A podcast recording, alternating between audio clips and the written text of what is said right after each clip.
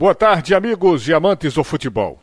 E a partida Ipiranga do Amapá e Santa Cruz, que seria nessa quarta-feira, pela Copa do Brasil, lá no estádio Antônio Ascioli, né, em Goiás, como vocês sabem, foi adiada. Medida tomada porque o governo goiano decretou lá as suas restrições, as suas proibições, principalmente para a realização de jogos de futebol em todo o estado. Ainda não se tem um novo local nem o um horário, essas coisas não foram ainda definidas, mas é provável que esse jogo aconteça amanhã e vai ter que mudar novamente de estado.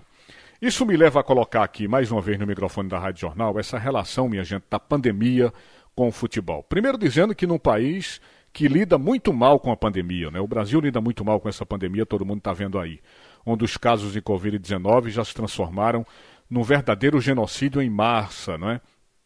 Lamentavelmente.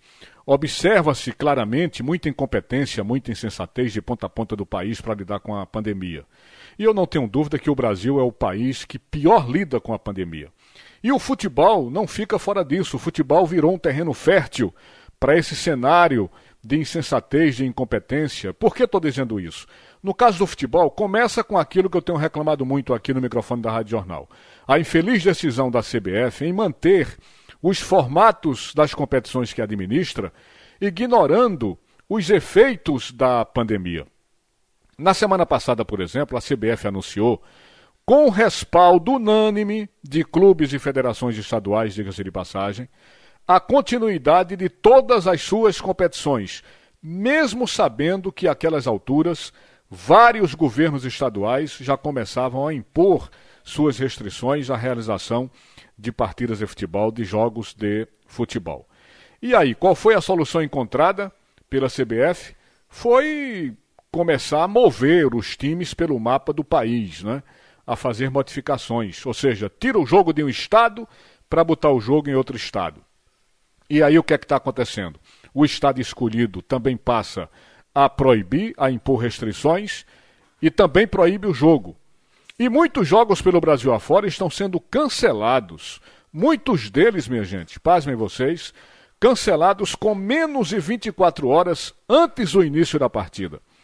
E é exatamente o que aconteceu agora com Santa Cruz. O jogo que seria realizado em Macapá, na capital lá do, do, do Amapá, o governo do Amapá não permitiu. Aí a CBF disse: não tem problema, vou botar para Belém do Pará. Aí o governo paraense também não permitiu. Aí a CBF não tem problema, vamos mandar o jogo para Goiás. Aí quando é ontem, o governo de Goiás também proibiu.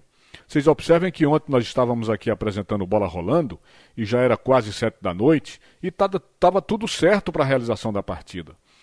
E a proibição do governo de Goiás aconteceu justamente quando as equipes já tinham feito uma longa viagem, as duas equipes, tanto Ipiranga como Santa Cruz, já se encontravam no estado de Goiás.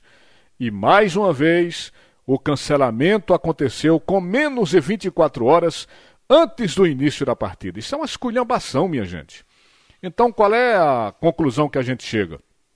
É que a indústria do futebol no Brasil escolheu não fazer concessões e manter intactos todos os formatos de todas as suas competições.